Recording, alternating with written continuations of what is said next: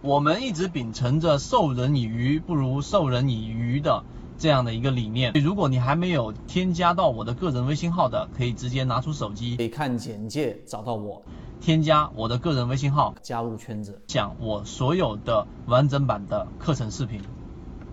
今天我们花三分钟给各位去讲一讲，呃，缠论里面的一个很重要的核心，就是作为小资金。用什么样的方式参与更容易把资金给做大？一般情况之下，在缠论的理论里面，就可能是在五亿到十亿资金以下的，这个可能对于大部分散户来说都是完全符合的。所以呢，为了让你的成功率更高，你要在建立一种交易模型，是从下跌过程当中，下跌过程当中去买股票。因为下跌过程当中，小资金最好的参与方法就是买下跌直接上涨的这一种 V 型反转的个股类型。所以这个交易模型，你做这种底层设计的时候呢，你就会发现，实际上你去买个股当中，只要下跌出现我们所说的这种背离之后，买入进去，一旦它出现盘整，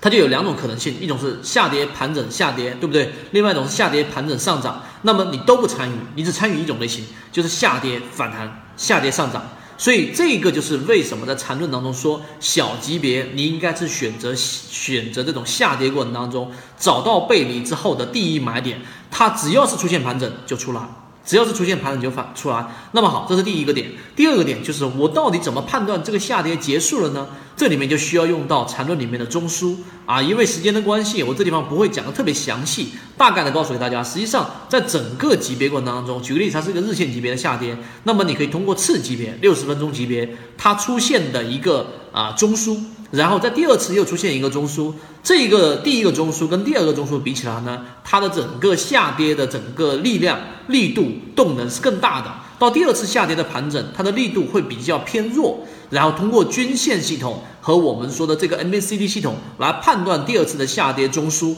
是出现了一个背离的。然后这个位置在第一买点，你就选择参与进去。参与进去呢，就一定是只做一种，就是直接反。下跌上涨的这种类型，如果出现盘整的形态，就中枢出现扩张，这个位置选择出来。希望今天我们的三分钟，对于哪一种形态参与进去，小资金级别做大，对你来说有所帮助。好，各位再见。国内缠论是一个比较完整的买卖交易系统，适应于无论你是小白还是老股民的一个非常完整的交易系统，能够让你在交易过程当中进入到另外一个更大的一个台阶。获取完整版缠论专栏航线，可以私聊留言获取通道。